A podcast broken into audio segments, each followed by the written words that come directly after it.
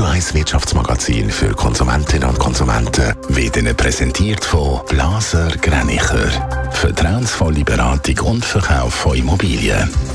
blasergreinicher.ch Marco Huber. Der Präsident der Schweizerischen Nationalbank, der Thomas Jordan, will auf Ende September zurücktreten. Das hat die SMB bekannt gegeben. Zwölf Jahre lang war Thomas Jordan SMB-Präsident. In seine Amtszeit fallen die Aufhebung vom Euro-Mindestkurs 2015, die Folgen der Corona-Pandemie und dem Ukraine-Krieg und auch die Übernahme der Credit Suisse durch die UBS letztes Jahr.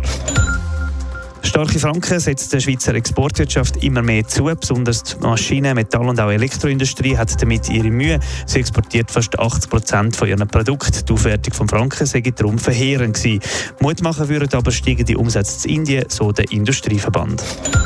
Logistikkonzern Kühne Nagel macht weniger Umsatz und Gewinn. Der Umsatz ist gegenüber dem Vorjahr um 40 Prozent eingebrochen und beträgt 23,8 Milliarden Franken. Der Gewinn ist um fast 50 Prozent auf 1,5 Milliarden Franken gesunken.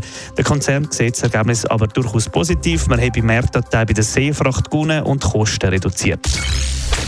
Ja, er ist einer der bekanntesten Banker vom Land, der Thomas Jordan.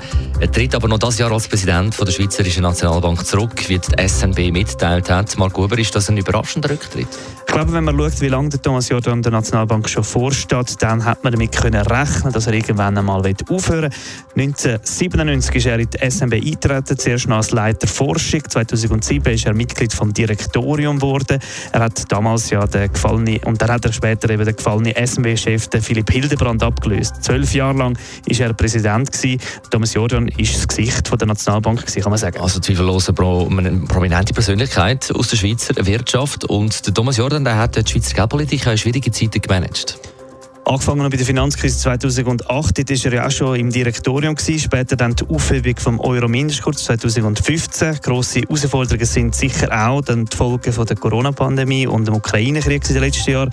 Und dann natürlich auch letztes Jahr die Übernahme von der Credit Suisse durch die UBS, wo die Nationalbank Liquiditätsspritze zur Verfügung gestellt hat, in einem Ausmaß, was es in der Schweiz vorher noch nie gegeben hat. Die Nationalbank schreibt in ihrer Mitteilung, Thomas Jordan habe damit entscheidend dazu beigetragen, eine Finanzkrise mit schweren wirtschaftlichen Folgen abzuwenden. Netto, das Radio 1 Wirtschaftsmagazin für Konsumentinnen und Konsumenten.